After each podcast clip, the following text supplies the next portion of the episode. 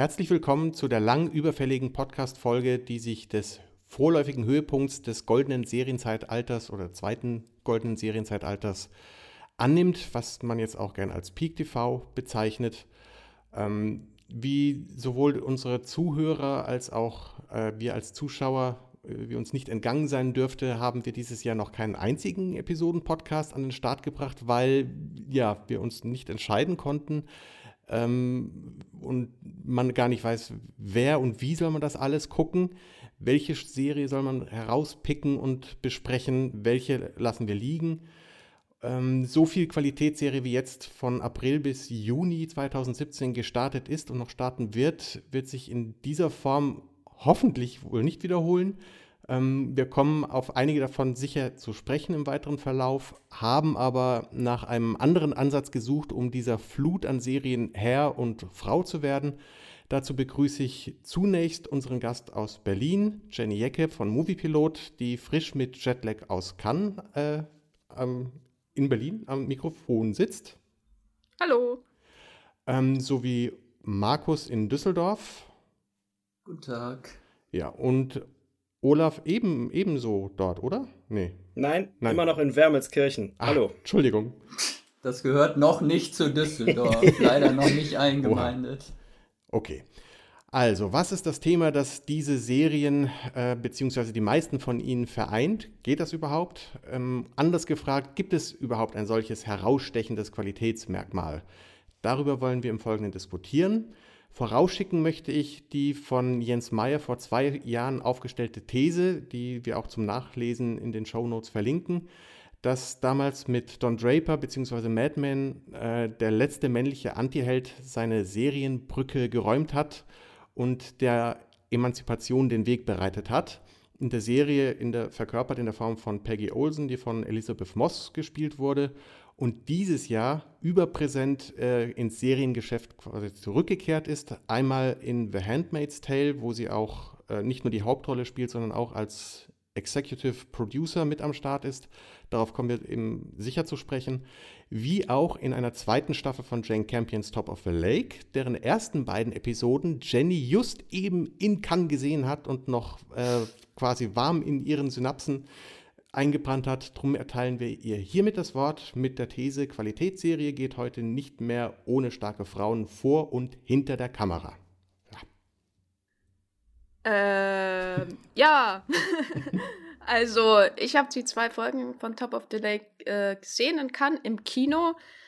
Ich kann auf jeden Fall jeden versichern, dass da im September wieder Großes auf uns äh, zukommt.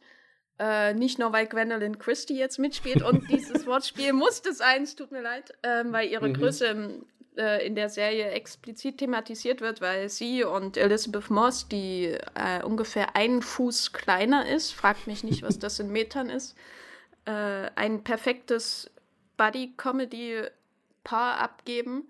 Zumindest in den ersten Folgen. Es wird sicher später noch ein bisschen ernster. Und die Grundidee ist eigentlich diesmal, dass es vom Land und der neuseeländischen Landschaft in die Stadt äh, nach äh, Australien verlegt wird und diesmal, ähm, zumindest in den ersten zwei Folgen, sich alles um Prostituier Prostituiertenringe dreht. Also, also Prostitution ist in Australien legal, aber es geht insbesondere um aus äh, Südostasien hereingeschmuggelte junge Frauen, die dort missbraucht werden. Und es wird eben am Anfang eine Leiche an Land gespült und Elizabeth Moss Figur muss vier Jahre nach der Handlung von der ersten Staffel ermitteln und trifft dabei äh, Jungspund mhm. und äh, Polizeineuling Gwendolyn Christie. Und äh, mit den beiden könnte ich mir noch äh, viele, viele 20 Staffeln äh, mit 22 Folgen äh, eine halbe Stunde anschauen, auf jeden Fall. Was die These angeht, mit den starken Frauenfiguren, da muss ich sagen, ist Top of the Lake immer noch auf der Höhe der Zeit und immer noch irgendwie einzigartig, was irgendwie traurig ist, wenn man bedenkt, dass die, die Serie äh, die startete ja 2013 und sind wieder viele Jahre ins Land gezogen und trotzdem wirkt es gerade im Kontext des Krimi-Genres immer noch einmalig, was Jane Campion äh, da mit ihren Kollegen macht. Auch weil ihr die Figur von Elizabeth Moss so wahnsinnig komplex mhm. ist. Und das wird in der zweiten Staffel noch, glaube ich, mehr ins Zentrum gerückt, weil ihre private Vergangenheit sie einholt und sie versucht, sie auch selbst etwas einzuholen. Und das bietet alles, äh, bietet viele neue Facetten. Also bei den, äh, mein, mein Grundproblem mit der Staffel ist so ein bisschen, dass ich diese Prostituiertenmorde einfach nicht mehr sehen kann. Äh, das ist ja, ja, eigentlich so ein absolutes Klischee des Genres. Und äh, die ganze Sache mit Elizabeth Moss und ihrer neuen Partnerin, Kollegin Gwendolyn Christie, äh, macht das wieder frisch, sozusagen. Dadurch ist es erstmal erträglich, äh, weil diese Bordellszenen, die brauche ich eigentlich nicht mehr in meinem Leben. Also in meinem Fernsehleben. Mhm. Ja. Ja, freut, freut man sich drauf auf den September. Ähm Absolut, ja. Ich habe auch extra erstmal, also es gab auch die Option, dass man alle Folgen schaut im Kino, was ich. Ähm, oh. Da habe mhm. ich mit mir, ja, ja, also bei Twin Peaks haben sie nur zwei Folgen gezeigt, die habe ich auch im Kino verschlungen und ich bin jetzt gar kein David Lynch-Fan. Bei Top of the Lakes die komplette Serie schon fertig. Mhm. Äh, und äh, sie hatten auch die Option, dass man alle hintereinander schaut, aber dann dachte ich, erstens bin ich in Cannes und nee, mhm. das mache da gehe ich nicht sehr in Bingen, tut mir leid.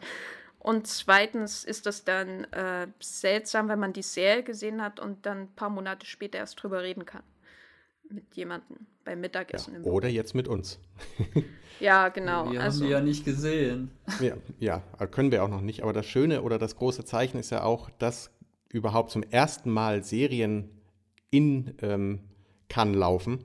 Also die, das Prequel von Twin Peaks, Firewalk with Me, ist seinerzeit noch ausgepfiffen worden in Cannes und ähm, dass jetzt dieses Sequel quasi dort Premiere gefeiert hat oder knapp nach der, der äh, auf, auf äh, Showtime-Premiere, ist schon ein, ein ziemlich dickes Zeichen, finde ich. Und vielleicht auch nochmal in der Hinsicht ähm, Ausdruck dessen, wie sehr das Fernsehen anfängt, dem Kino den Rang abzulaufen, auch in, in Hinblick auf unsere These, wenn man guckt, wie dass ein Film wie Wonder Woman keine einzige Autorin ähm, im Writers Room hatte, was immer die da zusammengeschrieben haben. Und ähm, dass man ja wohl froh sein muss, dass überhaupt eine Frau dabei Regie führen darf, endlich. Und das ist ähm, beim Fernsehen wesentlich besser. Also nicht nur was die, die ähm, breiter aufgestellt geworden, nicht nur was, was Frauenrollen angeht. Ähm, also da, egal wie weit man da guckt, also wenn ich, selbst wenn man mal einfach nur ein bisschen auf, anfängt aufzuzählen, sowas wie Grace and Frankie, wo man auch mal Frauen jenseits der 40 oder sogar in dem Fall jenseits der 70 jenseits der 70 ja, zu sehen bekommt und auch von einer eine, ähm, äh, Frau Showrunnerin ist und auch andere Showrunnerinnen außer der, der ewig präsenten Shonda Rhimes ähm, ja ihre Premiere oder die, ihre Serien präsentieren, sei es äh, Jill Soloway mit Transparent und jetzt mit I Love Dick ganz frisch oder Lena Dun Dunham frisch abgetreten mit Girls, Sarah Treem ganz hervorragend nach wie vor mit The Affair, Michelle Ashford leider etwas gescheitert mit Masters of Sex, weil früher eingestellt. Also da ist richtig viel am Laufen oder auch das jetzt, ähm, das, jetzt kommt es eben, die, die, Überleitung zu Elizabeth Moss ähm, und The Handmaid's Tale äh, nach die Verfilmung des, des Buches von Margaret Atwood wird zwar von einem Mann im Writers Room äh, geleitet, von Bruce Miller, den man von, also den kann Markus wahrscheinlich am besten vorstellen. Ähm, was? Ich weiß nicht, Emergency Room. Der, der, der Emergency Room äh, Schöpfer oder, oder Autor zumindest. Was? Ja. Was, wer? Habe ich noch nie gehört, den Namen. Und ich bin ja auch Bruce Miller. Bruce Miller, also nee. der hat da zumindest mitgeschrieben, mal auch auf ja, Folgen bei Emergency Room. Nee, bei Wie auch 3, immer 365 Folgen kann der natürlich mal mitgeschrieben haben. jedenfalls hat Aber der. Showrunner war ja jemand anders. Ja, er hat jedenfalls äh, auch einige Frauen im Writers Room und äh, Reed Morano, die man eigentlich als Kamerafrau kennt und na, okay, noch bei einem Spielfilm Regie geführt hat, die hat die gleich die ersten drei Folgen von dem äh, The Handmaid's Tale inszeniert und das ist äh, für mich eine der, der, der, großartigsten oder der großartigste Serienneustart des, des Jahres 2017. Ja, da würde ich bis jetzt sogar zustimmen. Also, was bis jetzt gestartet ist dieses Jahr, weil da bis jetzt eigentlich das wirklich durchgehend von der ersten Folge an unheimlich packend war und großartig inszeniert, sehr filmisch inszeniert. Und dann ist mir auch erstmal wieder bewusst geworden, was für eine großartige Schauspielerin eigentlich Elizabeth Moss ist. Was ich fast schon wieder vergessen hatte mhm. in der Zwischenzeit. Ich fand ja die erste Staffel von Top of the Lake jetzt nicht so außergewöhnlich gut. Aber was sie hier abliefert, ist also schon ziemlich atemberaubend. Und in fantastischen Bildern. Also es ist ähm, und so bedrückend, also ich kann, das ist keine, keine Serie, die man binge-watchen kann, glaube ich. Also nach einer Folge bin ich einfach, bin ich einfach fertig und da, da ähm, mehr geht, ging da gar nicht so sehr, nimmt einen diese Disputie, äh, Dystopie mit und so, so, so nah fühlt sich das irgendwo an. Also dadurch, dass es diese, diese Flashbacks gibt ähm, und die, die, die gar nicht so weit entfernt sind von, von gegenwärtigen politischen Entwicklungen. Also die, die Serie ist dermaßen auf der Höhe der Zeit und macht einem Angst ähm, und ist brillant fotografiert.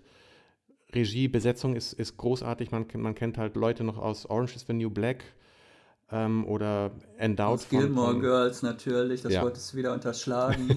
nein, nein. ähm, und Endowed, die und man aus, aus Shakespeare in Love, oder? Woher kennt man Joseph Fiennes eigentlich? Das ist Jesus. Ja. Das war jeder. Jesus? Kevin. Also nicht hier hat Joseph Fiennes nicht in dem äh, Gibson-Film Jesus nee, gespielt? Das, nee, das war, Jim das war James Caviezel, genau. Ja. Joseph Fiennes hat Und als Luther verrückten gespielt. Priester kennt man ihn doch noch aus Luther, Jesus, weiß dasselbe. Und der hat äh, Michael Jackson gespielt in dieser Folge, die niemals ausgestrahlt wird. Ach. Ist nicht Was? ausgestrahlt worden? Nee, ähm, da gab es ja. ja. diesen Riesenskandal, weil sie ihn besetzt haben. Mhm. Dann äh, haben sie den ersten Trailer veröffentlicht da gab es noch mehr Gerede darüber und dann kam es dazu, dass es nie aus, also dass quasi, dass der Sender gesagt hat, das wird niemals ausgestrahlt. Ach du meine Güte. Was äh, problematisch ist, weil damit wird ja die Diskussion eingestellt von vornherein, aber das war die Entscheidung der mhm. Macher. Welcher Serie? Dieses Roadmovie mit Michael Jackson und Elizabeth Taylor, diese Serie was, ich weiß nicht, ob es eine Folge war, eine ganze Serie, aber es sollte so ein fiktives Roadmovie. Das wird halt niemals gezeigt, weil der, der Outrage so enorm war. Mhm. Muss ja auch nicht sein, dass ein weißer Schauspieler jetzt Michael Jackson spielt, oder? Oder war ja. das so surrealistische Verfremdung wie in diesem Bob Dylan-Film, wo dann Kate Blanchett plötzlich den jungen Bob Dylan gespielt hat? Nee, das sollte halt einfach so eine komödiantische ähm, Fiktion sein, die nicht zu Ende gedacht wurde, offensichtlich. Mhm und auch die Internetkultur nicht mit einbezogen hat. Die möglichen Reaktionen. Es war halt eine Idee, die vielleicht in den 90er Jahren irgendwie angekommen wäre, aber selbst da wäre es strange gewesen. Ja, das am Rande. Ja. Der Diversity ist aber auch ein gutes Thema für Peak TV. Mhm. Ja. Das merkt man an solchen, solchen äh, Diskussionen. Kann ich ähm, eine Frage zu The Handmaid's Tale stellen, weil ich die Serie mhm. noch nicht schaue? Äh, hat jemand von euch die Vorlage gelesen und ist das eine gute Adaption? Also ich habe die Vorlage noch nicht gelesen, habe es aber vor. Allerdings erst nachdem ich die Serie äh, geguckt habe. Ich hab, bin trotzdem zumindest über äh, Rezensionen hm, darauf aufmerksam geworden, dass das wohl eine sehr gute Adaption sein soll, die aber auch äh, zusätzliche Perspektiven einnimmt, weil man Figuren folgt, die aufgrund der Pers vom Buch eingenommenen Perspektive äh, gar nicht erzählt werden können im Buch auf diese Weise, aber da die Serie länger laufen soll, müssen die ja das in irgendeiner Form das ähm, Figurenarsenal und auch die Perspektiven eventuell erweitern und das tun sie. Das tun sie aber wohl recht gut und genauso wie äh, George R. R. Martin bei Game of Thrones quasi seine Finger mit im Spiel hat, bis zu einem gewissen Grad, ähm, ist es auch Margaret Atwood bei Handmaid's Tale. Die tweetet auch hervorragend dazu. Okay. Ich habe ich hab die Vorlage mal gelesen. Mir hat die sehr gut gefallen damals, mhm. deswegen fragte ich. Ja, Diversity, Rollen, ähm, breites Rollenspektrum. Was fällt uns da noch zu ein oder wo kann man es ähm, ja, vielleicht noch festmachen? Also ich, ich ähm, mir fallen halt noch, noch äh, Frauenrollen ein wie, wie Kim Wexler bei Better Call Saul, wo auch der, der Writers Room natürlich ähm, viele Aut Autorinnen hat, die, die bekannteste wohl in den letzten ähm, Jahren ist Moira Wally Beckett geworden, die ja diese Ozymandias-Folge geschrieben hat von, von Breaking Bad und jetzt schon zweimal Showrunnerin ähm, war. Einmal mit dieser Limited Series Flesh and Bone und aktuell mit Anne with an E auf Netflix zu sehen ist. Mhm. Kim Wexler finde ich eine ganz hervorragende Frauenfigur, eine taffe, tolle Anwältin, die sich, die ihr, ihr Ding durchzieht, ihr eigenes Business aufgemacht hat, auch ganz fantastisch ähm, äh, The Leftovers. Ähm, und dort äh, die von Carrie Coon gespielte Nora oder ihre Quasi-Schwester Gloria in Fargo ähm, ist einfach eine umwerfende Frauenfigur. Ist aber nicht die gleiche Figur, ne? Das weißt du schon. Na ja, weiß ich schon, aber sie hat, es, es gibt Parallelen. Das ist das Merkwürdige, es gibt jetzt tatsächlich Parallelen. Ähm, dazu. Also, weil in der, aber das, das wäre ein Spoiler jetzt für, für beide dritte Staffeln, sowohl bei The Leftovers als auch bei Fargo, wenn ich ähm, darauf eingehen würde. Also es ist nicht nur die gleiche Besetzung, sondern es gibt, ich sag mal, ein Handicap, was beide Figuren miteinander teilen in der dritten Staffel. Wie, wie findest du die Frauenfiguren in Fargo?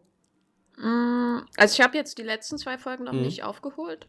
Äh, deswegen kann ich nicht über aktuelle Ereignisse urteilen. Ähm, ich finde die, also die, die ähm, neue Gloria, äh, die neue Gloria Kuhn, sag ich schon, die neue Gloria, gespielt von Carrie Kuhn, ist, glaube ich, meine Lieblingsfigur in der, von den äh, weiblichen Figuren in der Serie bisher, weil die bisherigen Frauen Cops alles, äh, oder Cops generell, aber gerade auch die Frauen, sehr stark an die Frances McDormand-Figur in dem Originalfilm an äh, an, an diese mhm. Rolle angelehnt waren.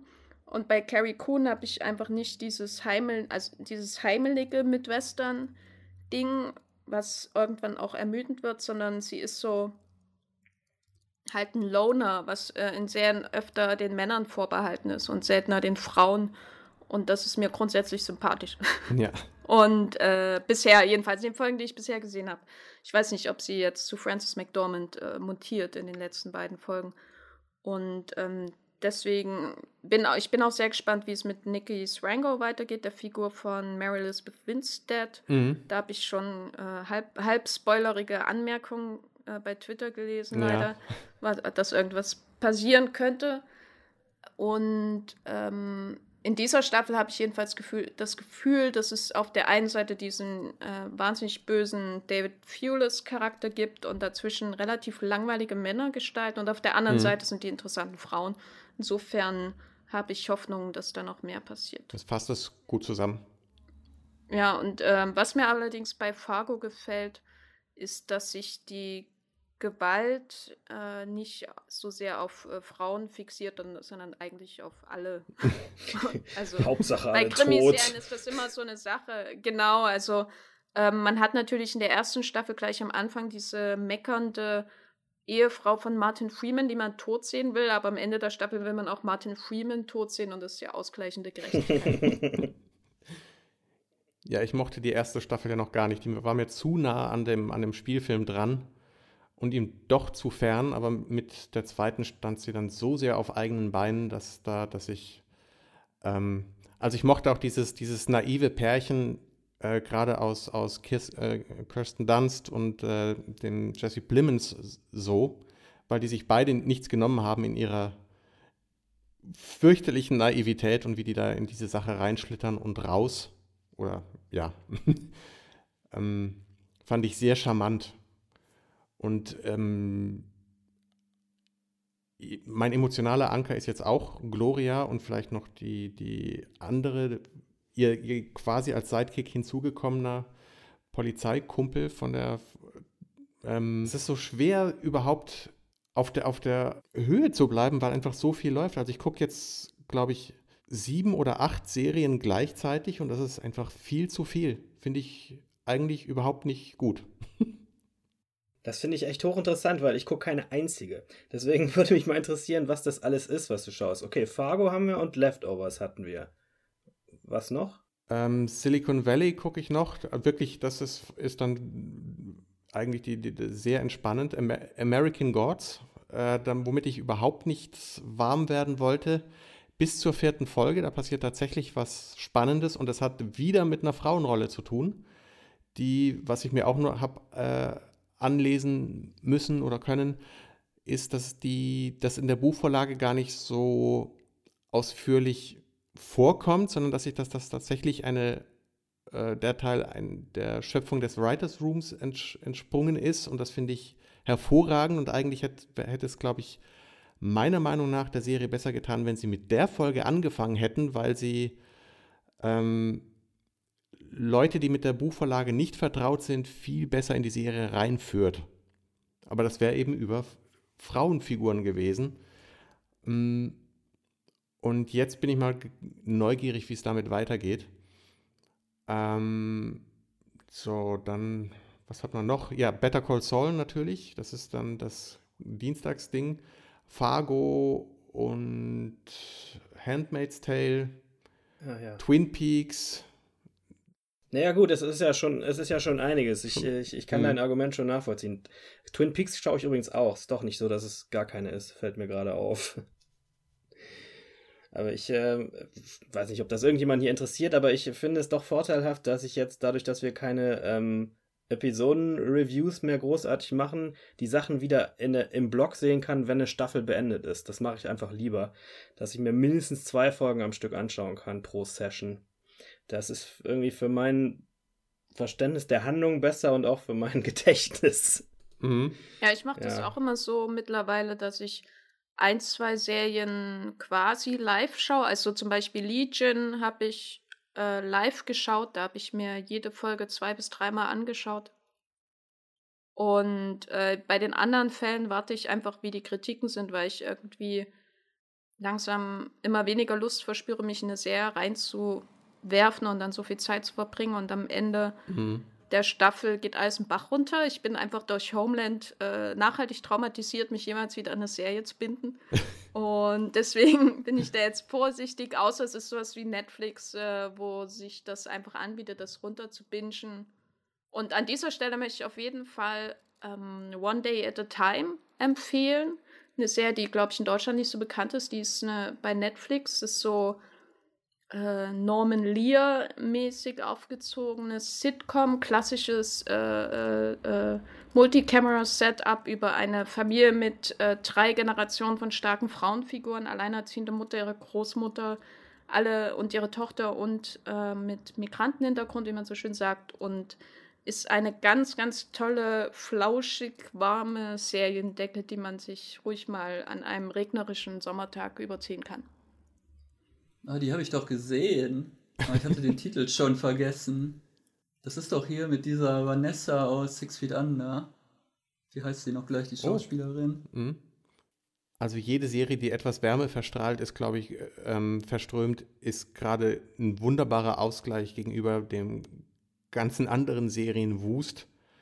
Mm, ein bisschen, bisschen menschlich, zwischenmenschliche Wärme kommt natürlich auch bei The Leftovers auf, aber dort ist es auch, ähm, es nimmt einen mit, weil es wird einem emotional dort wirklich überhaupt nichts erspart, ist aber einfach eine unfassbar präzise, gute Serie. Also ich, ich werde damit mit meiner Begeisterung nicht hinterm Berg halten. Und auch da ist eine wichtige Frau hinter der Kamera am Werk, nämlich Mimi Leder, auch als die kennen wir aus Emergency Room, der Olaf und ich. Die hat nämlich ganz viele Folgen gedreht und äh, Und den Pilotfilm auch. Gedreht? Ja, ziemlich sicher. Ja. Der hat Day ja. One inszeniert und eigentlich alle großen Folgen der ersten Jahre. Na, ob das so stimmt, was ihr mir hier erzählt, dann muss ich gleich nochmal nachprüfen. Da wird wieder unsere äh, Expertise äh, in Frage gestellt. Justina Machado heißt übrigens die Hauptdarstellerin von One Day at a Time. Jedenfalls wurde bei Leftovers mehrfach von, von äh, Damon Lindelof und äh, Tom Perotta herausgestellt, wie äh, wichtig ihre Rolle war, um ähm, dieses Gefühl und den Look von dieser Serie so hinzubekommen und auch diese Gewichtung, diese ähm, der, der starken Frauenfiguren dort ähm, hinzubekommen. Also die hätte es ohne sie so in der Form vielleicht auch nicht gegeben. Deswegen ist es eine ganz, ganz wichtige Rolle und sie sollte als äh, mindestens immer in Zusammenhang mit Damon Lindelof und Perotta geland, genannt werden, wobei die, die Serie immer so gerne auf, auf ähm, Lindelof äh, reduziert wird. Ja, beschränkt wird, ja genau, reduziert wird, als wäre er der Einzige, der dahinter steht. Ähm, und das tut er nicht. Also der, der, drückt dem Ding vielleicht auch seinen Stempel auf, ist aber auch einfach fantastisch. Fantastisch gut und ich bin immer noch, noch völlig platt von, von der, dieser vorletzten Folge ähm, und kann diese Serie nur wärmstens empfehlen. Ich bin immer noch völlig fertig von der zweiten Staffel, aber das ist ein anderes Thema. aber anders fertig. Oder? So, laut meiner DVD-Box hat dort Holcomb den Pilotfilm von IA. Nee, das war. Das, ich habe eben nachgeschaut. Das Mimi Leder war Episode 1, Kommen und Gehen. Aber davor war ja der Pilotfilm Der erste Tag. Weil es bei der IMDb wird sie für Day One äh, geführt. Hm. Tja, müsste man jetzt wissen, ob Warner Brothers. Ist das wirklich wichtig? Oder die IMDb. Natürlich ist das wichtig, wenn wir von einem Thema Ahnung haben, ist es doch IA. Da kannst du da jetzt nicht sagen, das ist, wichtig, ist nicht wichtig. Naja, für die Diskussion tut es jetzt nicht viel. Doch, derjenige, der den Pilotfilm inszeniert, prägt ja den inszenatorischen Stil für die ganze Serie oh. normalerweise. Ach, so ein Quatsch. Kein Quatsch, das sind die ersten und ähm, das ist schon sehr wichtig. Wann hast du denn mal eine Serie gesehen, wo dann plötzlich die äh, restlichen Folgen oder so der ersten Staffel sich komplett von dem Stil des Piloten unterscheiden? Hm, da müsste ich mal ein bisschen nachdenken. Das kann ich jetzt auf Anhieb natürlich nicht beantworten. Nee, What Told Comp hat 24 Hours, genau, und äh, Mimiliter danach Day One. Und dann noch mehrere weitere. Die Blizzard-Folge. Dann tausche ich mal eine DVD-Box um, das geht ja nicht, dass da Nee, ich meine, ich habe dir doch äh, recht gegeben. Ach doch, der Herr Holkomb. Mimi Leder hat jedenfalls auch noch Kinofilme gedreht. Zum Beispiel das Deep Impact, einen von diesen Katastrophenfilmen, bin ich mir ganz sicher. Ja, ja. Mimi Leder ist äh, super. Außer für Pay It Forward, äh, äh, äh, darüber sollte man gar nicht reden. Dann reden wir doch lieber über Genji Cohen, die ja im, im Juni doppelt zurückkommt. Einmal mit der, ich glaube, fünften Staffel ne, von Orange is the New Black und dem Damen-Wrestling-Drama Glow. Ne? Bitte? Ein Damen-Wrestling-Drama? In den 80er Jahren mit, äh, was, Brie Larson oder wer, wer spielt da noch? Oh Gott. Die Hauptrolle. Ich kann doch nicht Aber ich glaube, die Musical-Elemente hat man jetzt fallen gelassen. War das nicht ursprünglich angekündigt als Damen-Wrestling-Musical-Serie aus den, also die in den 80ern spielt? Also, das mit den 80ern ist, glaube ich, geblieben, aber. Ähm, es wird nicht mehr gesungen. Hoffentlich nicht. Das ist, äh, wenn gesungen wird, ich mag das nicht sonderlich. Ähm, Und angeblich auch wieder so eine Art Remake von irgendeiner 80er-Jahre-Serie, von der man vorher noch nie irgendwas gehört hat und die es nie außerhalb der USA in, zu irgendeinem Fernsehsender geschafft hat, glaube ich. Ich kann es nicht fassen. Was hast du denn gegen Damen-Wrestling? Was ist denn das wieder für ein Rand, Rand, Rand, Rand-Thema? Ja, aber das hat Ihnen man fällt sich ja auch gar beim, nichts mehr ein. Bei Frauenknast hat man sich auch gedacht, das hatten wir schon und das, was soll daran spannend sein? Und Ja, dann gut, ist gerade okay. da dieses, Genau. dieses Diversity-Programm oder dieses, dieses, diese äh, Vielzahl an Frauenrollen, wie man sie noch nie gesehen hat, ähm, alles auf einem, einem Haufen zu haben und dann, dass das immer mehr die, die, die, ähm, ja, das Ruder übernommen hat, dass es gar nicht mehr um die, die weiße Piper ging, sondern um das ganze Riesenensemble, das ja immer größer wird und wo, wobei es mir fast zu albern geworden ist mit der dritten und vierten, vierten Staffel. Ich gucke es trotzdem noch total gerne und kann vom auf dem ähm, mit dem allein auf diese Logline, was weiß ich, von oder ähm, von, von Damenwrestling kann ich mir auch erstmal nichts Spannendes drunter vorstellen, aber es ist einfach mal so abwegig, dass es ähm, und das von Genji Cohen erzählt wird, entwickelt wird, bin ich auf jeden Fall neugierig, was die daraus, daraus macht. Also es ist doch immer das, wie es einem erzählt wird und nicht unbedingt das Was. Das stimmt, das, das stimmt schon, da hast du recht, klar.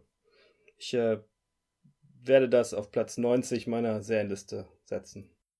Es kommt jetzt auch eine Serie, die in so einem Nagelstudio spielt. Also der absurden Schauplätze sind keine Grenzen gesetzt. Ich gucke nur noch Filme. Ey. Ich wollte jetzt eigentlich zu der Frage überleiten, als du hier gefragt hast, Jens, wer möchte mitdiskutieren zu dem Thema. Äh, nächste Woche erreicht das Peak TV seinen Höhepunkt mit 20 Qualitätsserien gleichzeitig. Da kamen ja von uns gleich so Reaktionen teilweise wie, ich gucke keine äh, aktuelle Serie, ich kann da nicht mitreden.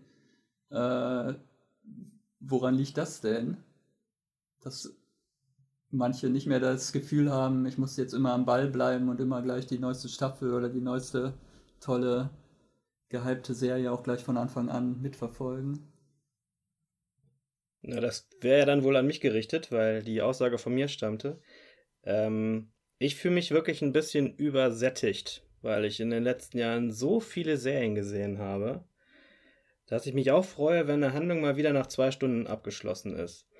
Und davon abgesehen laufen ja noch etliche Serien, die ich auch verfolge aus den vorherigen Jahren. Und äh, so war jetzt von den Prämissen bei den neuen Serien erstmal nichts für mich dabei, was mich direkt äh, gezwungen hätte einzuschalten. Handmaid's Tale ist auf jeden Fall eine Serie, die mich sehr interessiert, aber ich glaube, das ist auch wieder eine Serie, wo ich einfach warte, bis sie fertig ist. Mhm. Und vielleicht auch die ganze Serie. Und dann kann ich die schön am Stück, Stück schauen. Das hätte ich gerne nochmal. Eine Serie, die jetzt schon fertig ist, die ich komplett sehen kann. Das finde ich immer toll, wenn ich sowas nochmal entdecke zwischendurch. Das ist Handmaid's Tale, glaube ich, nicht. Also die eignet sich echt ganz schlecht zum Bingen. Ähm, trotzdem kann man es mhm. abwarten. Also ich kann das gut nachvollziehen. Ich, ich warte, also ich bin ähm, überhaupt kein Freund von, von, überhaupt kein Freund mehr, muss ich glaube ich richtig sagen, davon, ähm, so viele Serien gleichzeitig zu gucken. Und ich habe es auch in der Form, glaube ich, noch nie gemacht. Das ist, ähm, ich weiß gar nicht, was mich dazu verleitet hat, das zu tun. Es war, ist fast wie eine, bei mir jetzt wie eine Trotzreaktion, einfach zu gucken, was geht noch. Vielleicht liegt es auch an einer gewissen. Wie viel schaffe ich noch?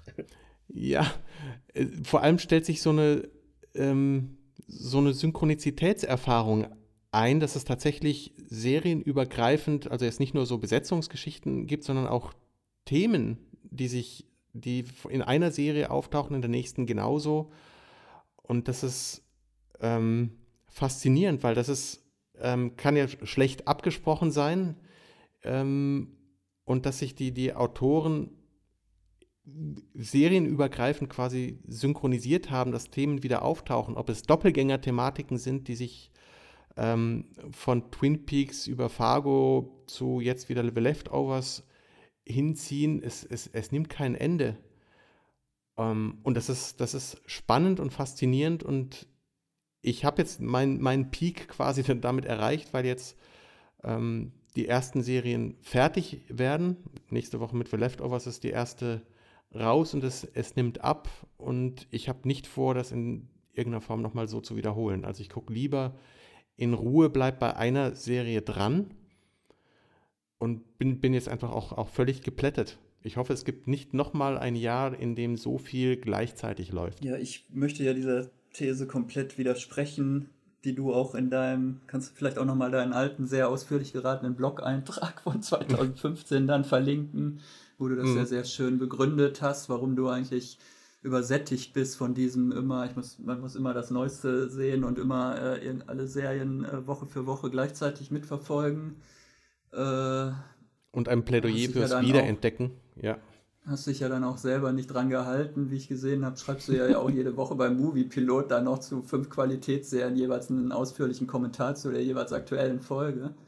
Genauso eine Trotzreaktion ich möchte ihm eigentlich sowieso widersprechen, weil eigentlich war es doch immer schon so, hat man Serien doch vor dem Internet sowieso immer geguckt. Also ich kann mich erinnern, ich glaube, als ich so, ja, weiß ich nicht, zwischen 10 und 13 war, habe ich wahrscheinlich irgendwie 12 bis 15 verschiedene Serien jede Woche geguckt, weil ich das komplette Vorabendprogramm von ARD und ZDF mir halt sämtliche Serien angeguckt habe.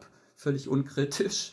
Und ja, dazu dann nicht? irgendwie noch ja, ja, und dazu dann noch im Abendprogramm Dienstags Dallas, Mittwochs Denver, äh, Freitags Derek und so. Also das war doch auch gerade so, dass man bestimmte Tage mit bestimmten Serien verbunden hat. Montags Colt für alle Fälle, Dienstags Trio mit vier Fäusten.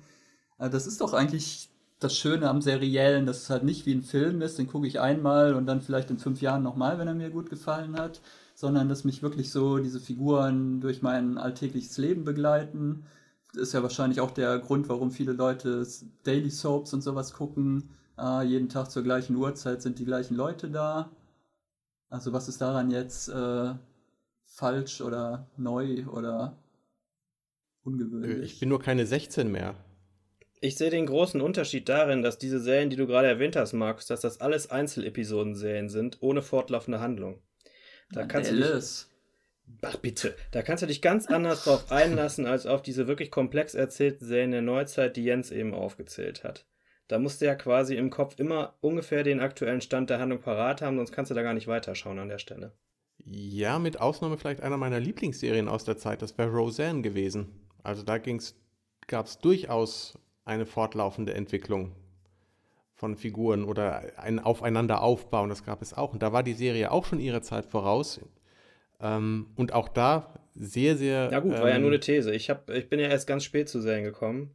Lost ist meine erste wirkliche Serie. Emergency Room habe ich ein bisschen vorher geguckt, so, aber Lost war für mich die Initialzündung, also schon als dieses goldene Zeitalter so anfing. Ja, aber hinterlässt es nicht einen viel stärkeren Eindruck, wenn ich jetzt zum Beispiel über ein halbes Jahr oder dann bei den Kabelserien ist es meistens nur ein Vierteljahr, weil es nur zwölf oder dreizehn Folgen sind pro Staffel, äh, halt Woche für Woche das gucke. Da habe ich doch eine viel stärkere Alltagsbegleitung als bei diesen Netflix-Serien. Also wenn halt bei Orange is the New Black, da wartet man irgendwie ein Jahr, dann kommen äh, zwölf Folgen raus, die guckt man dann innerhalb von drei, vier Tagen weg mhm. und dann hat man die eigentlich auch schon wieder vergessen. Oder es ist auch ja wirklich so auffällig, dass über diese Serien, die Woche für Woche halt in USA dann original bei irgendeinem Sender ausgestrahlt werden, da wird dann halt jede Woche auf allen möglichen Seiten eine große äh, Episoden-Review geschrieben, dann wird da wild drüber diskutiert. Und bei Orange is the New Black oder bei Grace and Frankie oder so habe ich das Gefühl, da wird dann einmal irgendwie eine Staffelkritik geschrieben und dann schreiben alle, ja, war super. Und dann passiert halt 51 Wochen nichts mehr. Mhm. Stimmt. Da ist, da ist aber schon auch was dran. Und ich muss ähm, auch auf, auf Olafs Argument eingehen, weil für, für mich war tatsächlich dann der, der große Wechsel oder das Aha-Erlebnis, dass, dass man eine Serie anders wahrgenommen hat und auch ähm, mehr als nur mal fünf Minuten auf dem Schulhof drüber geredet hat, das war dann für mich wirklich Twin Peaks. Das war mhm. neu. Das war einfach was, was, was ich so noch nicht gesehen habe. Twin Peaks einerseits und die zweite Heimat von Edgar Reitz andererseits. Ähm, das, das war groß. Also das war einfach, einfach großartig ähm, und ein so anderes Erzählen. Und witzig, dass das jetzt alles wiederkommt. Ne? Also dass Twin Peaks jetzt wieder da ist, nach den, den sogar länger her als die angekündigten 25 Jahre. Und äh, aber redet man hm. heute auf dem Schulhof noch darüber? Das wäre die Frage. Da wir alle keine 17-Jährigen kennen, wahrscheinlich, können wir diese Frage leider nicht beantworten. Also ich glaube nicht, dass einer davon Twin Peaks gucken wird. Dafür ist das ähm, ich glaube, das sieht denen schon Schlecht. zu alt aus. Das ist kein, das ist in 4 zu 3. also das geht schon mal gar nicht. Ähm, sieht eigentlich immer noch verdammt gut aus, wenn man sich die alten Folgen anguckt, aber es ist ähm, in einem ich meinte, anderen Tempo als die man. Neuen, also ich meinte jetzt oh. schon die neuen Folgen, die sind, glaube ich, in 16 zu 9 gedreht. Das war der einzige stilistische Unterschied, den ich zu den alten Staffeln erkennen konnte. Ähm, und es ist nicht mehr auf Film gedreht, sondern digital. Aber das, das ist auch nicht großartig zu sehen. Ich finde es, äh, er macht eigentlich genau das, was er, oder so ähnlich nochmal extremer, wie er es mit Firewalk with Me gemacht hat, nämlich den, hm, die Elemente, die Twin Peaks ausgemacht haben, zu dekonstruieren und eben anders damit umzugehen. Und jetzt wird es dermaßen dekonstruiert, dass ich ähm, damit nichts mehr, nichts mehr richtig anfangen kann. Also ich tue mich damit total schwer und habe den, den Eindruck, eine, eine Aneinanderreihung von Kunstinstallationen zu sehen, die einfach viel zu lange dauern. Also ähm, szenisch. Es, sind, es ist wunderbares Material, um es in, in endlosen Proseminaren auseinanderzunehmen. Nein, bitte nicht. Bitte nicht nochmal in, äh, in einem Filmwissenschaftsseminar auseinandernehmen. Ach doch, das macht schon ich Spaß. Ja schon ich glaube halt, die, die Analyse macht mehr Spaß, als das Ding selber zu gucken. Ich weiß nicht, vielleicht ist es auch einfach schöner, das im Kino gesehen zu haben. Ach, diese Verästelungen, das musste ich mir schon vor zehn Jahren in diesem David Lynch-Seminar anhören. Die Verästelungen in den Bäumen, das erinnert mich an den frühen Tarkovsky. Und jetzt ist ja plötzlich dieser Baum wirklich da. Dieser Baum, der anscheinend die Reinkarnation von Michael J. Anderson ist, äh, wie ich in schlauen Quellen gelesen habe, weil der klug genug war, mhm. nicht mehr mit, äh, zuzusagen. Nee, nee, nee, nee, da gab es Gagenprobleme. Lies dir mal die Geschichte dazu durch, warum Michael J. Anderson nicht in dieser Staffel ist. Das ist echt krass, ja, was er dann okay. David Lynch seinerseits hinterher vorgeworfen hat. Das ist echt eine heftige Geschichte, kann ich nur empfehlen, sehr unterhaltsam. Aus Klatsch- und Tratsch-Aspekten, meine ich. Sehr gut. Wie, wie war denn das Publikum in Cannes? Also es gab ein paar Walkouts in meiner, ich habe halt nur die Wiederholung geschaut, nicht die, mhm. die Erstvorführung. Ähm, in der Premiere wurde Lynch natürlich gefeiert. Äh, da gibt es sehr bewegendes, ein sehr bewegendes Video, wie er eine Standing Ovation erhält und ähm, Tränen in den Augen hat. Mhm. Was, wie gesagt, mit Fire, mit äh, dem Hintergrundgedanken von äh, der Aufnahme von Fire Walk with Me nochmal mehr Resonanz hat, auf jeden Fall. Ähm, mhm. Vor mir die, die äh, Journalisten, da sind viele schon, es sind schon ein paar rausgegangen und das ist immer in Cannes so, dass die sind einfach komisch, prinzipiell. Und äh, es, es, hatten, sie hatten, nein, also dieses Publikum ist da einfach sehr, sehr bizarr, weil die Leute aus dem Film gehen, wenn sie erkennen, wo der Plot hinläuft. Äh, das ist einfach, muss man sich dran gewöhnen. Und äh, nee, das Publikum hatte, glaube ich, schon sehr viel Spaß. Und ich, wie gesagt, kann mit David Lynch normalerweise nichts anfangen, außer mit ähm, Twin Peaks und dem Twin, Twin Peaks Film. Und äh, hatte im Kino eine kleine Erleuchtung und äh, äh denke, ich werde mich jetzt nochmal an Lynch herantrauen, weil ich immer das Gefühl hatte, dass ich da einfach keinen Zugang habe und vielleicht ist Twin Peaks The Return jetzt der richtige Weg um endlich auch mal bei Mulholland Drive nicht in der Mitte einzuschlafen, tagsüber um 12. Ich würde einfach Dune empfehlen. Nee, nein, den, nein, nein, nee. Elephant Man nee, und Straight ich, Story. Ich, kenne die, ich kenn die, ja, ich kenne die Filme ja alle, das ist ja nicht mein Problem. Ich mag sie noch nicht. Ich muss mich nur, ich habe nur immer das Gefühl, eigentlich ist er ein Filmemacher, den ich mögen könnte. Und ich denke vielleicht jetzt. Ja, bei mir ist es umgekehrt. In der Phase. Bei mir war es früher so, dass es eigentlich einer meiner Lieblingsregisseure war und inzwischen stelle ich fest, die Zeit ist darüber hinweggegangen. Ich möchte nochmal den Punkt aufgreifen, den Jens eben meinte, dass die neue äh, Staffel die alten Twin Peaks Sachen dekonstruieren würde. War das nicht in der zweiten Staffel der Originalserie auch schon so? Nachdem der Mordfall ja, finde ich, ziemlich überhastet dann aufgeklärt wurde, auf Druck des Studios, wie wir ja inzwischen wissen, fällt die Serie doch komplett auseinander und tut Dinge, die echt gar keinen Sinn mehr ergeben. Ich finde, an diesem Punkt knüpft die neue Staffel schon, schon gut an. Ähm, also die zweite Staffel hatte einfach das Problem, dass sie, mh, es gab einfach keinen, keine, keinen anderen Plot, der aufgebaut worden ist. Also die mussten das dann irgendwie ein bisschen umstricken, um das überhaupt weitermachen zu können. Mhm. Ähm, trotzdem ist es in der gleichen Art und Weise erzählt worden und es gibt auch immer noch wunderbar skurrile Szenen ähm, und Ansatzpunkte, die, die mir damals hervorragend gefallen haben und immer noch ähm, aber es war die, die Art und Weise des Erzählens, das Handwerkliche daran, das Erzähltempo war gleich. Dekonstru dekonstruierend war halt ähm, im Vergleich dazu ähm, Firewalk with Me, weil es einerseits halt diese, diese Vorgeschichte erzählt, die noch mit um diesen Theresa Banks Fall kreist und dann quasi viel zeitlich näher und fokussierter an, an Laura Palmer dran blieb in ihrer letzten Woche, wo sie gelebt hat. Ähm, also es ist weit weniger elliptisch als, als die Serie gelaufen ist und das ist, ähm, er hat sich einfach nicht dafür interessiert, da, daran weiterzumachen. Und das war ähm, trotzdem, für mich war es in sich schlüssig und ich habe das, ich habe das, fand das großartig. Ähm, natürlich haben sich die meisten oder immer noch gefragt, wie jetzt auch immer noch gefragt, was ist mit dem mit Cooper passiert? Ist er oder dem bösen Cooper, der von Bob besessen ist, wie geht da die Geschichte weiter? Und das, das, äh, den Salat haben wir jetzt, dass es dort quasi weitergeht, er das aber trotzdem nicht erzählen möchte. Also es geht nicht, gibt keine richtige Erzählung im Augenblick, die großartig in Twin Peaks weiterspielt. Es tauchen zwar die Figuren auf und es waren auch die ersten längeren Szenen, die mal wieder in Twin Peaks gespielt haben, aber es ist, sieht viel mehr aus wie der Weg von Cooper zurück nach Twin Peaks.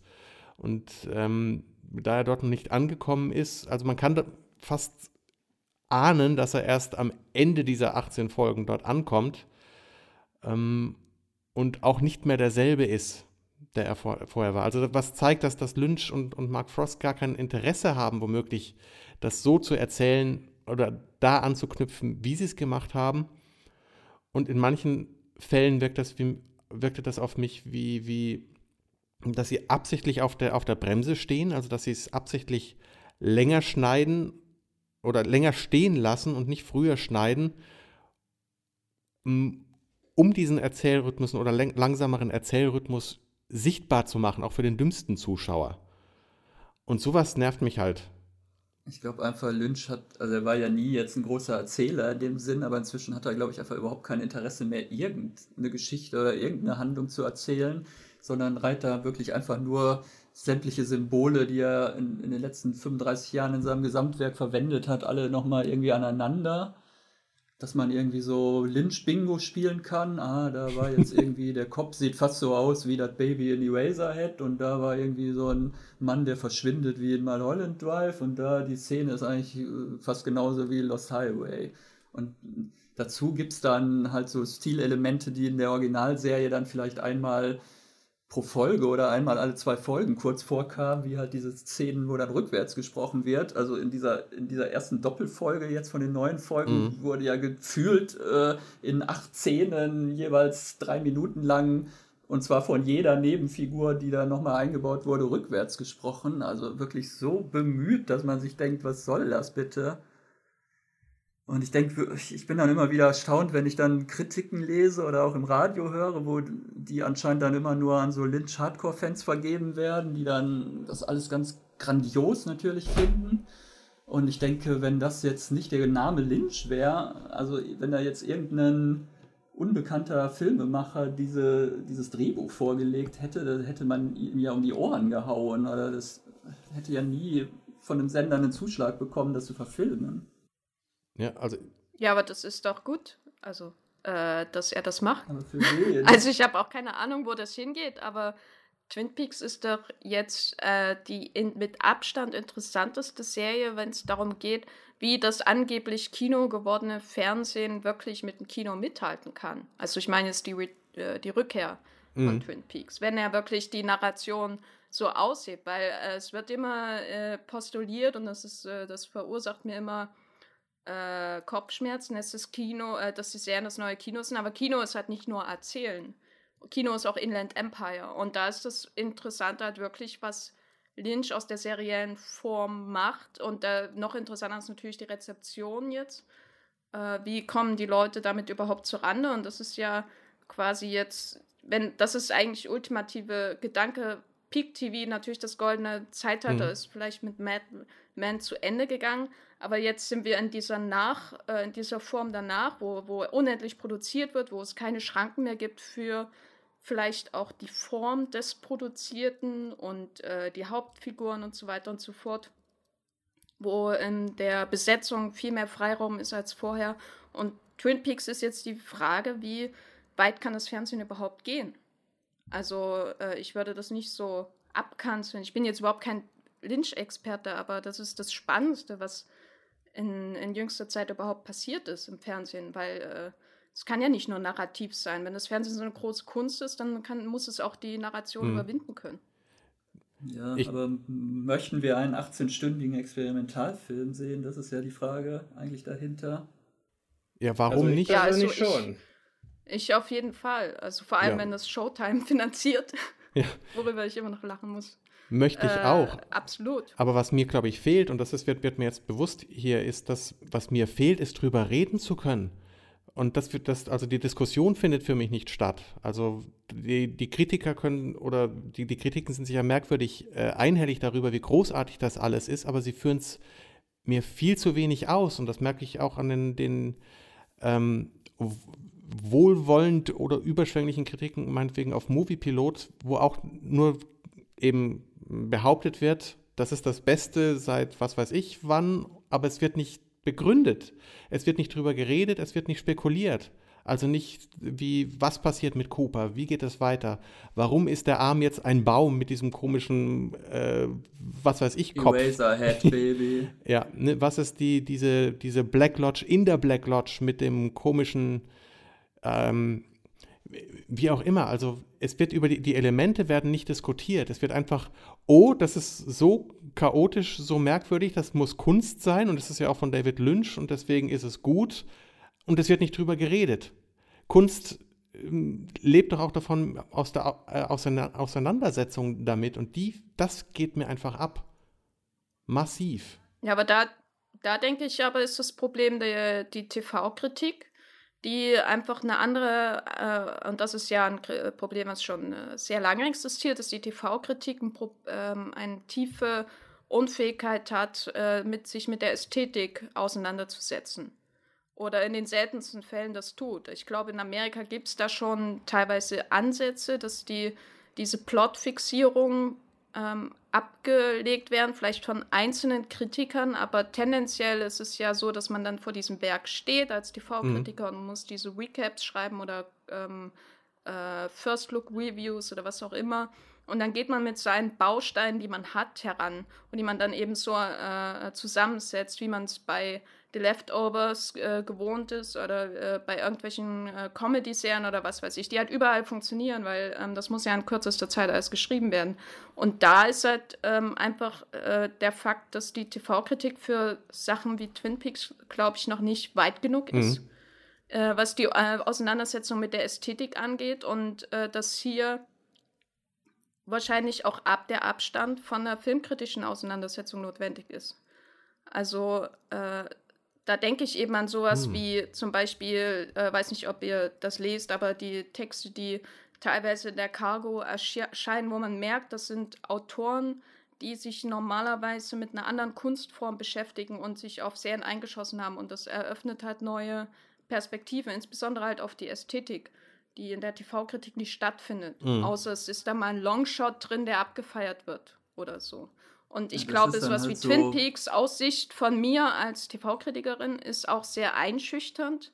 Und dann stehst du eben vor den zwei Folgen und äh, hast dieses wohlige Gefühl, wieder in der alten Serie zu sein und es auch ein bisschen was Neues. Und dann kommt eben Lobhudelei raus. Ich, äh, mhm. als ich die zwei Folgen gesehen hatte, hatte ich erstmal Riesenfurcht, überhaupt darüber zu schreiben. Das habe ich dann auch nicht gemacht, weil ich äh, nicht äh, Lynchianer bin und mhm. äh, wusste auch nicht sofort, wie ich das überhaupt alles einordnen soll. Deswegen ist es vielleicht auch eine Serie, die sich für Episoden-Reviews gar nicht unbedingt eignet. Aber ästhetisch ist das doch irgendwie in den 90ern stehen geblieben. Das ist doch genau das Problem, dass da null Weiterentwicklung ist.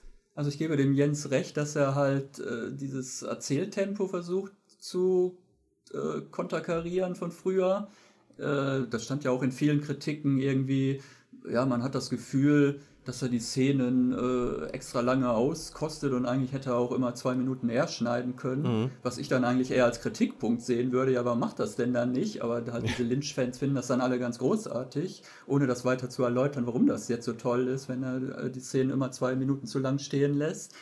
Äh, aber ansonsten ist es doch ästhetisch. Es sieht ja genauso aus, jetzt außerdem halt im Bildformat da hat sich ja nichts weiterentwickelt. Ich habe neulich, also er scheint ja auch überhaupt nicht, ich meine, das ist halt einfach ein alter Mann, der wahrscheinlich auch keine aktuellen Fernsehserien sonst guckt.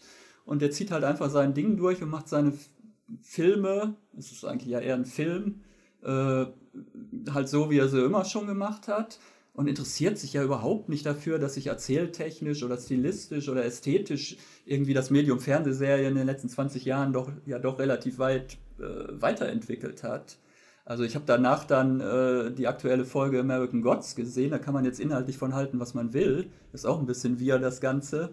Aber da habe ich ja wenigstens das Gefühl, dass da technisch und ästhetisch und von der Bildsprache irgendwie äh, was Neues versucht wird und auf dem aktuellen Stand irgendwie äh, des Fernsehmachens halt versucht wird, was äh, in Szene zu setzen.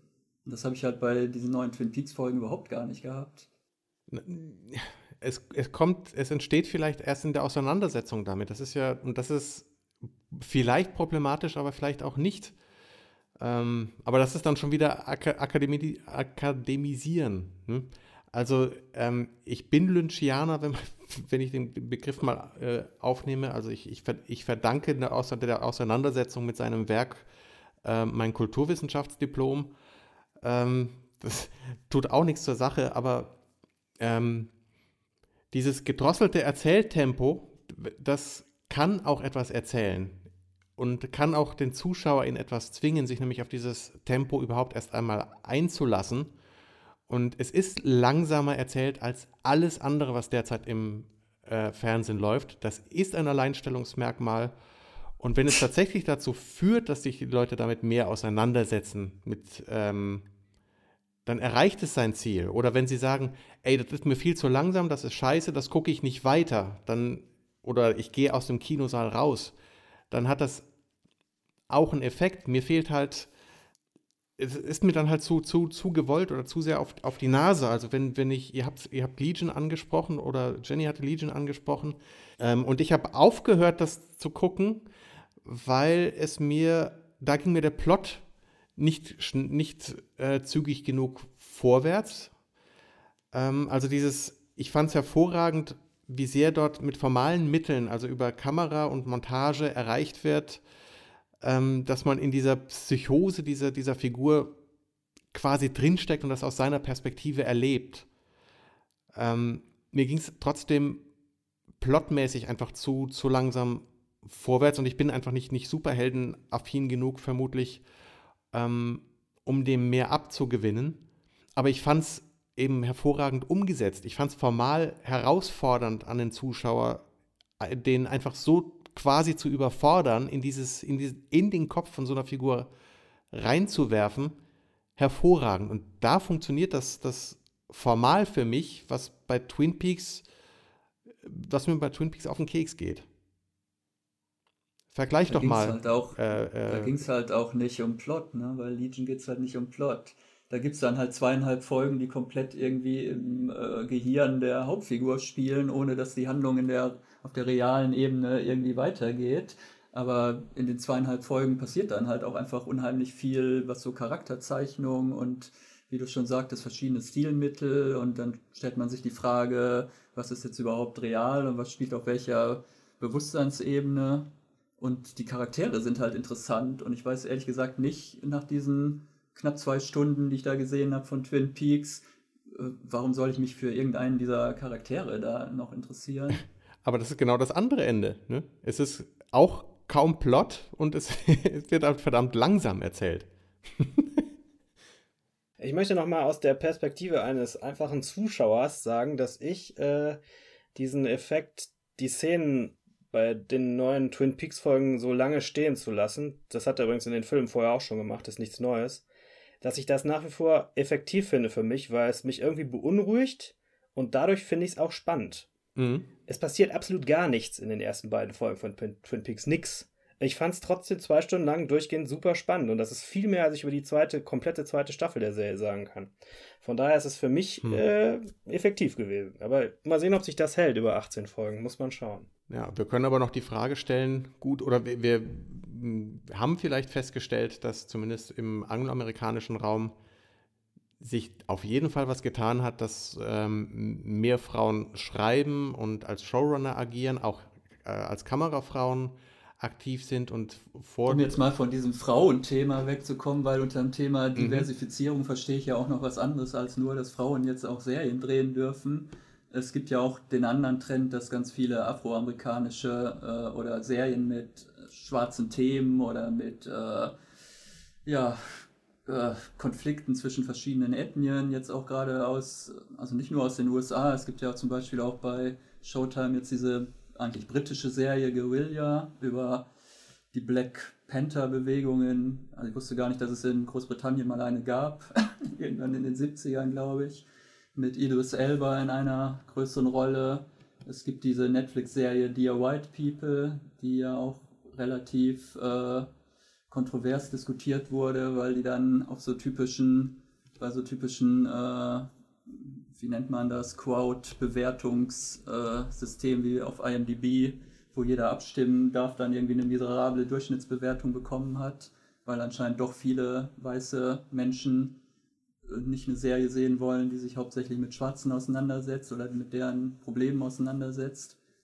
Die sich dann also verabredet ja haben wahrscheinlich auch noch, genau wie bei, bei den weiblichen Ghostbusters, dem Remake. Also ja, ja bei Dear White People gab es ja, gab's ja ähm, schon, als die Serie angekündigt wurde, auf den entsprechenden konservativen Blogs die, den Outrage-Ton sozusagen und deswegen hat die bei der IMDb auch äh, nicht eine schlechte Durchschnittswertung, äh, das wäre ja noch irgendwie verträglich, sondern halt überproportional viele Nullen äh, mhm. als Punkte, was halt darauf hindeutet, dass die Leute die Serie gar nicht gesehen haben und nur vom Titel mhm. angepiekst ja, werden und ja gesagt haben, ah, das ist genau, racist nach, gegen ja, White nach, People, was äh, kompletter mhm. Schwachsinn also ist. Nach dem Trailer, glaube ich schon, gab es ja dann diese Vorwürfe, dass das umgekehrter Rassismus wäre. Ja. Man könnte meinen, es hätte keinen Film mit dem Thema gegeben und dem exakt identischen Titel. Gut, da muss ich auch gestehen, dass ich davon nichts mitbekommen hatte. Ja, es ist halt ähm, gerade auch eine Stimmung, wo damit mit solchen Themen auf bei einer bestimmten Zielgruppe natürlich auch sehr viele Klicks generiert werden können. Dear White People möchte ich aber auf jeden Fall äh, empfehlen. Kann man sehr äh, schön wegbingen, weil es eine exzellent geschriebene, sehr witzige Serie ist mit einem ganz äh, äh, schnieken Wortwitz äh, eine bestimmte Kenntnis von amerikanischer Popkultur hilft da natürlich dabei. Also seine Beyoncé und Solange sollte man auseinanderhalten können. Oh, kann ich nicht, aber ich empfehle die Serie trotzdem. Ich finde die auch sehr sehenswert. Ja, ansonsten muss man ja an dieser Stelle auf jeden Fall Atlanta nennen von Donald Glover. Äh, weiß nicht, ob ihr die gesehen habt. Nö. Ne, oh, das ist die, die, diese Hip-Hop-Serie. Äh, ne? Genau bei Hip-Hop bin ich na, raus, Hip, oder endet meine Hip-Hop äh, äh, Hip spielt ja nicht die Hauptrolle, sondern es geht äh, prinzipiell erstmal nur um das Leben von einem College-Dropout, der in Atlanta ähm, Vater eines Kindes ist, ähm, mit der Mutter aber eigentlich nicht richtig zusammen und er hat halt eigentlich äh, keine Ahnung, was er gerade machen soll. Er war in einer Elite-Universität und ist da raus mittendrin und äh, verdingt sich dann spontan als Musikmanager von, ich glaube, seinem Cousin. Und ähm, die sehr, also das, was sie sehr für mich auszeichnet, ist halt, dass sie keinen äh, Plot hat, wie zum Beispiel Empire oder so, wo es darauf hinausläuft, werden sie damit erfolgreich oder werden sie Stars oder wie geht's da weiter, sondern es ist meandert halt so schön rum von Folge zu Folge. Es gibt eine Folge, die ist großartig, die ist, äh, besteht quasi nur aus einer äh, so einer Art Cable Access Serie oder so ähnlichen Kabelsender, äh, der äh, so schwarzen äh, Kabelsendern in den USA nachempfunden ist, wie das äh, Oprah Winfrey Network und so weiter. Und dann hat man so eine schwarze Talkshow mit schwarzen Themen und schwarze Werbespots und die sind halt komplett bizarr und lustig und satirisch und sowas kommt mitten in der Serie einfach. Die Handlung wird komplett unterbrochen für eine ganze Folge, die nur auf diesem fiktiven äh, Kabelnetwork spielt und das ist sehr spielerisch alles gemacht und man muss kein Hip-Hop-Fan sein, um das zu mögen. das ist ja formal spannend auch, weil, oder avantgardistisch, ja, avantgardistisch ja. oder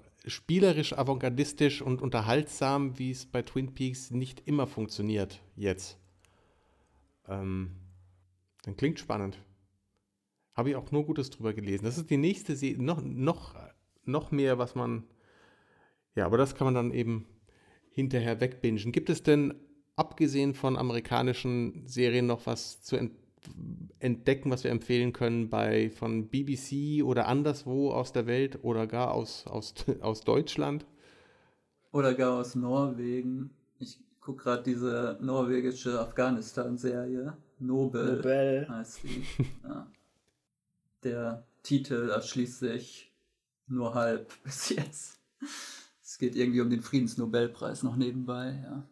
Ja, dann ja, ist der Titel doch ziemlich klar. Außerdem hat Nobel ja das Dynamit erfunden so schwer ist das ja nicht. keine große Rolle bis jetzt. Vielleicht fehlt mir die intellektuelle Kapazität, Olsen, aber ich werde es dann vielleicht bis zum Ende der Staffel noch, äh, wird es vielleicht noch ganz wichtig werden. Also da habe ich mich wieder gefragt, äh, Auf Arte lief ja jetzt auch diese schon ein paar Jahre alte britische Serie Our Girl, auch über den Afghanistan-Einsatz der britischen Armee. Und dann frage ich mich wieder, warum hat so ein kleines Land wie Norwegen ja erstens das Budget, zweitens den Mut, eine Serie zu drehen über den Einsatz ihrer Soldaten in Afghanistan und das deutsche Fernsehen. Wann haben die das letzte Mal eine Serie gemacht, die in einem Krieg gespielt hat, der nach dem Zweiten Weltkrieg äh, stattgefunden hat? Könnte ich mich jetzt nicht dran erinnern.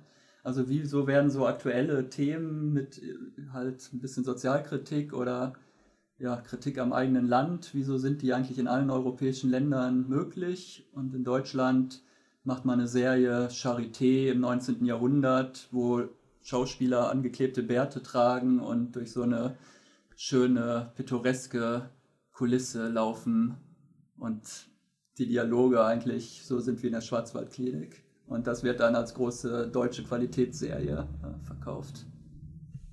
Ja, und kein Vergleich zu The von, von äh, Soderbergh. Ähm, da gab es auch spannendere Frauenrollen als in der Charité, wo, wo dann ähm, hier Dingens als wieder nur einen älteren Herrn anhimmeln darf. Und ähm, es, es gibt ein, also da, da, da ist, ist, da sieht man schwarz oder dark, haha, ähm, was spannendere oder ausgesch feiltere, äh, ausgestaltetere Frauenfiguren in, in deutschen Serien angeht. Vielleicht mit Ausnahme von, von Kudam 56, deren Fortsetzung 59 ähm, ja, jetzt gedreht wird. Wir hatten ja auch Alexander Maria Lara. you War, You, ich weiß schon gar nicht mehr, wie das Ding hieß war auch eher vernachlässigenswert. You die spielt doch jetzt in der tollen, in der tollen Schweighöfer-Serie, spielt die doch aktuell mit. Ja, die meine ich doch. Wie heißt die denn nochmal? You Are Wanted heißt die. You Are Wanted, genau. Das war ja auch so eine deutsche Qualitätsserie, wo ich bei der ersten Folge dachte, Leute, Leute, von welchem Jahrzehnt redet ihr eigentlich? ja, haben wir was vergessen? Gibt es noch eine Serie, die, die wer erwähnen möchte? Oder was, was äh, ihr loswerden wollt? Muss es 2017 gestartet sein? Nein. Weil 2016 gestartet, ich finde ja die erste Staffel, wobei die Serie dann einen neuen Titel bekommt zur zweiten Staffel, aber The Young Pope fand ich wirklich ganz hervorragend. Stilistisch und mhm. auch inhaltlich. Das würde ich gerne empfehlen. Einfach mal so. Ich dachte, du kommst jetzt mit Squirtle Recall, weil das auch einen neuen Titel bekommt. Das gefällt hat. mir auch gut. Love Sick heißt das ja auf Netflix, die Serie. Die finde ich wirklich sehr unterhaltsam. Da habe ich auch alle Staffeln von gesehen. Ah, Diane Keaton ist, ist super und, und, und Judd Law auch. Ah. Sehr schön. Ich möchte eigentlich nur ähm, Review empfehlen, eine Serie von Comedy Central, die vor ein paar Monaten zu Ende gegangen ist. Das Breaking Bad als Comedy-Serie wird es immer bezeichnet. Ich als Breaking Bad Skeptikerin mag da nicht drüber urteilen. Hat jemand von euch schon mal davon gehört? Review mit Andy Daly? Nein. Ähm, ist ein groß, großartige, also äh, also meine These ist äh, jetzt unabhängig von der ganzen Diversität, ist, dass die das Peak TV sich durch äh, den Peak von Comedy-Serien auszeichnet, das Drama sehr in den Hintergrund äh, gelangen oder eben das äh, Comedy-Element ins Drama hineingehen. Und Review ist für mich die, die perfekte ähm, äh, Spiegelung dieses Trends, wenn man so will. Es gibt auch diese ganzen Sadcoms, wie zum Beispiel You Are the Worst. Ähm, Atlanta geht auch so ein bisschen in die Richtung. Ein Review ist halt die Grundidee, dass es um einen Kritiker geht, der Lebenserfahrungen reviewt und äh, Sterne am Ende vergibt, fünf Sterne. Es ist ein Remake ursprünglich von einer australischen Serie, geht aber in eine sehr, sehr andere Richtung, denn die, die Lebenserfahrungen sind natürlich super ähm, äh, abwechslungsreich. Also er hat in den ersten Folgen muss er drogensüchtig werden und dann Sterne vergeben, wie das so ist. Oder äh, eine Gangbang mitmachen oder halt äh, seine Frau verlassen. Die dritte Folge, des, die, die entscheidende Folge der Serie, wo man merkt, worum es geht. Denn alle Reviews, die er hat, hinter, haben quasi Folgen auf den, die, die äh, Folgen in den kommenden Folgen. Also er mhm. muss sich scheiden lassen und diese Erfahrungen reviewen wie das ist. Und äh, natürlich ist er dann geschieden. Und äh, das hat die Folgen für die komplette restliche Serie. Es sind insgesamt nur drei Staffeln. ähm, lief bei Comedy Central. Dank des guten Willens der Chefs äh, gab es eben überhaupt noch eine dritte Staffel mit so drei Folgen oder so, um es abzuschließen. Und das wird so abgrundtief düster und fies und es ist trotzdem wahnsinnig lustig, weil Andy Daly halt ein Genie ist. Äh, ein, muss ich einfach sagen, ist ein Comedy-Genie. Wer ihn schon mal in einem Podcast gehört hat, äh, bei Comedy Bang Bang oder so. Ähm, es ist sein Werk und es ist äh, einfach ein würde ich sagen, Comedy-Meisterwerk als Miniatur. Es sind wirklich nur ganz wenige Folgen, immer nur so 25 Minuten lang und äh, einfach großartig als menschliche Erfahrung auch. Ich glaube, äh, eine Folge habe ich mir sogar mal gesehen davon. Ja, das ist wie gesagt, man muss ungefähr ab der, wenn die, die dritte Folge ähm, Pancakes Divorce Pancakes heißt das. Du musst ja Panca 15 Pancakes essen und sich scheiden lassen und dann kommen nochmal Pancakes. Spoiler. Ähm, genau, das ist einfach äh, der Wendepunkt und das ist eine der besten Serien, die ich in den letzten Jahren überhaupt gesehen habe. Äh, bin halt auch ein Comedy-Fan, deswegen. Genau. Die möchte ich auf jeden Fall empfehlen und wie gesagt nochmal darauf hinweisen, dass, der, dass wir gerade halt einen Comedy-Boom erleben und sich, glaube ich, das Peak TV auch daraus speist, aus dieser ganzen Impro-Generation, die in den USA heranwächst und jetzt überall auf jeden viertklassigen Kabelsender eine Comedy-Serie drehen.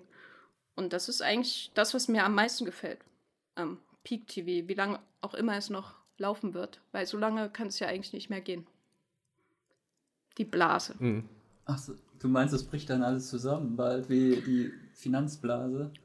Naja, die Frage ist, ist halt die, die Verwertungsform, wie, wie soll sich das langfristig rentieren? Also die ersten Sender hören ja jetzt schon auf mit Eigenproduktionen Insbesondere A&E, die Bates Motel produziert haben, hören jetzt auf mit eigenproduzierten fiktionalen WGN Serien. WGN gehört, hört auf, obwohl sie mit Underground einen richtigen Kritikerliebling haben.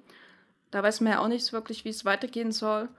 Und äh, die Frage ist halt, wenn jetzt die Cord-Cutters weiter ihren Cord cutten und die Kabelsender an ähm, Abonnenten verlieren, wie lang die Eigenproduktion überhaupt noch aufrechterhalten werden können und ob das Internet als Abspielplattform das langfristig ersetzen kann oder ob es einfach wieder weniger Anbieter werden auf Dauer, weniger Streaming-Plattformen, mhm. daneben ein paar Networks und große Kabelsender und dann wird es einfach schrumpfen. Und äh, John Landgraf, der Chef von FX, hat das ja schon prophezeit. Er prophezeit jedes Jahr, das ist jetzt das größte Jahr.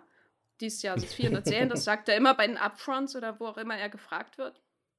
Bisher wurde er immer überboten, aber er, hat, er ähm, redet halt ständig davon, das kann nicht so weitergehen. Und FX bringt, also er bringt dann immer die Studien vor, wie viele Scripted Series es jetzt gab. Und es sind halt so viele. Die Frage ist halt, wo ist der Absatzmarkt langfristig? Ne? Und ich glaube, es geht auch runter. Also es ist, ähm, sehe ich. Und, und äh, Pfannkuchen gab es übrigens auch bei der dritten Staffel von Leftovers. Also auch da gibt es selbst da wieder thematische Überschneidungen. Äh, wobei ich glaube, für mich die, die Dramaserien wichtiger sind oder mir mehr geben als, als äh, die Komödienformate, wobei sich das ja auch, auch äh, verschränkt, also dass die ko komödiantischen Formate dramatischer werden und die dramatischen trotzdem Raum und Luft für, für hervorragende Gags oder Comic Relief haben. Also, wobei es ja auch, auch den, den berühmten äh, Spruch gibt, dass Komödie Drama plus Zeit ist. Oder wie ist es dann umgekehrt? Äh, ja. Ähm, also ich fühle mich, fühl mich in, in Serien eben super wohl wie in The Leftovers, wo man in ein, ein emotionales äh, Wechselbad geschmissen wird. Und ähm, das hört, wie gesagt, auf und die Staffel, es waren nur drei Staffeln. Also es gibt, das war zwar der Wunsch der Autoren, aber auch andere Serien kommen über eine gewisse Staffelanzahl gar nicht mehr hinaus. Also das nimmt, lässt auch nach. Also sowas wie das wie Americans, eine Serie, die ich zum Beispiel noch, noch nachbingen muss, alle Staffeln, ähm, ist eine noch der, der derjenigen, die am, am längsten läuft. Andere kommen nicht mehr groß über vier, fünf Staffeln hinaus. Also ich glaube, alles, was noch eine, inzwischen eine fünfte Staffel bekommt, ähm, ist schon fast eine Ausnahmeerscheinung. Also sowas wie, wie eben Orange is the New Black, die ja bis zur sechsten oder siebten Staffel schon bestellt sind. ähm, das bleibt anderen verwehrt. Also so, so eine Serie wie Togetherness bei, bei HBO fand ich großartig und die war auch günstig produziert, ist trotzdem nach zwei Staffeln eingestellt worden, trotz dieses, obwohl sie auch bei Kritikern äh, sehr beliebt war. Es hat halt wieder keiner geguckt außer ja. uns. Es kann auch keiner mehr gucken, weil es zu viel gibt. Also das ist ja das, was, was Jenny auch angesprochen hat. Es wird aufgrund dessen, dass es so viel gibt, kann einfach man kann nicht so viel gucken und wenn die Quoten einbrechen, dann kann sich das auch kein Sender mehr leisten. Also es gibt nicht mehr diese große Tentpole-Serie. Die letzte verbliebene ist womöglich Game of Thrones und da. The Walking Dead. Na, es gibt noch solche Serien wie This Is Us oder Empire, die für eine Season den amerikanischen Zeitgeist, glaube ich, prägen. Also mhm. This Is Us war riesig, das, da hört man hier natürlich nichts von, aber ähm, das äh, hat den Networks auch wieder gute Quoten beschert und so weiter. Aber da ist eben das Problem, dass alles halt, wie du schon angedeutet hast, darauf hinausläuft, dass es bald nur noch drei Staffeln Serien mhm. gibt, mhm. weil die, der Hype ähm, durch die Internetkultur ebenso schnell verfliegt, wie er kommt. Und dann, wenn die Serie aus dem Gespräch hinaus ist, dann wird sie halt sofort abgesetzt. Ähm, ja, also das ist halt so ein Grundproblem. Manche Serien hat man ja das Gefühl, werden auch nur erneuert, weil die Kritiker sie mögen. Und äh, wenn sie dann aus der Konversation verschwinden, dann ist eben Schluss. Was ist so schlecht daran? This is Us finde ich übrigens, ähm, äh, Stefan Stuckmann hat die ähm, sehr hoch gelobt oder ist, ist auch, auch hierzulande äh, den, bei, den, bei manchen Kritikern schon ganz gut besprochen worden. Ähm, da stimme ich auch nicht mit ein. Also für, für, mich, für mich hat die sehr generisch gewirkt. Also die, die Pilotfolge, die ich mir angeguckt habe, die mit zum Teil unglaubwürdigen Wendungen oder Entwicklungen bei den Figuren. Es gab zwar Sachen, die fand ich ganz charmant, aber unterm Strich finde ich die sehr generisch und altbacken, wie ich es schon, schon zu oft gesehen habe. Vielleicht nicht in dieser Konstellation, es ist einfach ein Remix von, von Elementen, die man schon kennt, ist aber, wie gesagt, in, in Amerika mordsmäßig mäßig eingeschlagen. Ich, was ich mir nicht so ganz erklären kann. Also der, der Charme dieser Serie so schlecht hat daran, sich mir wenn nicht eine Serie nur drei oder vier Staffeln läuft. Also es ist ja bei vielen Serien, die mal ursprünglich grandios gestartet sind, was dann so, dass man irgendwann das Gefühl hatte, oh je, jetzt hätten sie aber auch mal lieber zwei, drei Staffeln eher Schluss gemacht. Also ich erinnere an diverse Showtime-Serien von Dexter bis Weeds und Californication, wo es jetzt irgendwie keine sieben oder acht Staffeln mhm. jeweils gebraucht hätte. Naja, das und vielleicht Problem ist es dann einfach auserzählt nach drei, vier Staffeln und dann kann man es ja auch zu einem Ende führen, wie zu, bei Rectify zum Beispiel.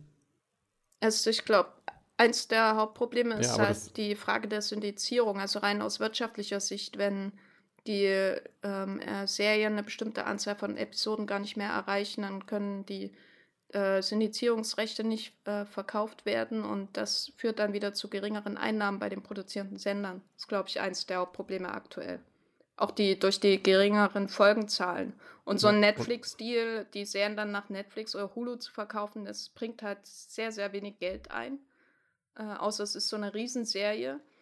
Und dann äh, deswegen versuchen die Sender halt ihre eigenen Streaming-Plattformen aufzuziehen, wie CBS äh, oder äh, Showtime und halt auch HBO und so weiter. Und da ist dann aber dann wieder die Frage, ob die äh, Abonnenten äh, wirklich vier Streaming-Dienste gleichzeitig ähm, haben werden. Ne? Also welches, was wird sich davon wirklich durchsetzen? Ja, ja, also das äh, wird eher halt nicht. alles zum Netflix- ja. und Amazon-Modell eher gehen, also so ein, und anstatt dass jeder Sender ein eigenes Streaming-Portal hat. Das kann ich mir nicht vorstellen, dass da jemand denkt, ah ja, ich mag, äh, ich bin über 70 und deswegen werde ich jetzt CBS-Abonnent. Also CBS hat ja keine andere Zielgruppe als ja. die, die äh, Rentner. Ich würde Arte abonnieren. Kann man Arte abonnieren und dafür darauf verzichten, diesen Rundfunkbeitrag zu zahlen? Das würde ich mal vorstellen, das möchte ich mal in die medienpolitische Diskussion einbringen. Das wäre schick, ne? Ja. Ja, und so, so, so Serien wie Rectify und Halt and Catch Fire hat ja außer uns auch keiner geguckt. Wir haben es zwar hochgelobt und abgefeiert, ne, bis hin zu Episoden-Podcasts, den auch keiner gehört jetzt nicht hat. verraten, Jens. ähm, aber die sind einfach brillante Serien, aber auch beide nach vier Staffeln Schluss. Und bei Halt and Catch Fire warten wir ja noch, noch drauf, die es gerade ja noch geschafft hat. Ähm, so der Autorenstreik der Drohnen, der hat es ja beinahe torpediert mitten in der Entstehung. Und so bleibt dann, oder geht der Weg womöglich bei den Serien genauso in, eine, in auch Fehlrichtungen wie das Kino, wenn man guckt, was HBO in Planung hat für ein Westeros Cinematic Universe oder Television Universe mit Spin-off und Prequel und was weiß ich für Serien für Game of Thrones. Wobei wir da, um vielleicht ein, eine Art Schlusswort in den Raum zu werfen, ähm, man abwarten darf, was im Juli die Königinnen machen, jetzt nachdem fast in allen Königreichen in Westeros die Könige tot, abgenippelt, ermordet oder sonst wie äh, verstorben sind und jetzt überall Königinnen am Ruder sind, ob die ähm, zu friedlicheren Lösungen streben als ihre verstorbenen Gatten oder sich genauso blutrünstig zeigen. War das ein Schlusswort oder was meint ihr? Das wie gedrechselt. Also ich möchte eigentlich nur alle Zuhörer, äh, die vielen tausend da draußen, äh, anhalten, äh, mehr alte Serien zu schauen, denn ich habe das Gefühl, das ist eigentlich die, die, die größte Nachteil des Peak TV, dass man ähm, immer mehr mit Menschen redet, zumindest so in meiner Altersgruppe oder so, die ähm, kaum zum Beispiel noch 90er-Jahre-Serien oder 80er-Jahre-Serien, geschweige denn irgendwas davor, ähm, kennen. Und ich glaube, vor zehn Jahren war das anders. Da war äh, so, also an den Anfangstagen von Twitter, da habe ich nur so mitbekommen, wie Leute ständig Serien nachgeholt haben, noch so wie Leute endlich Sopranos nachgeholt haben und so weiter. Und dieses Nachholen nehme ich jetzt nicht mehr wahr. Und deswegen gucke ich dieses Jahr auf jeden Fall noch Cheers. Und das ist mein Schlusswort.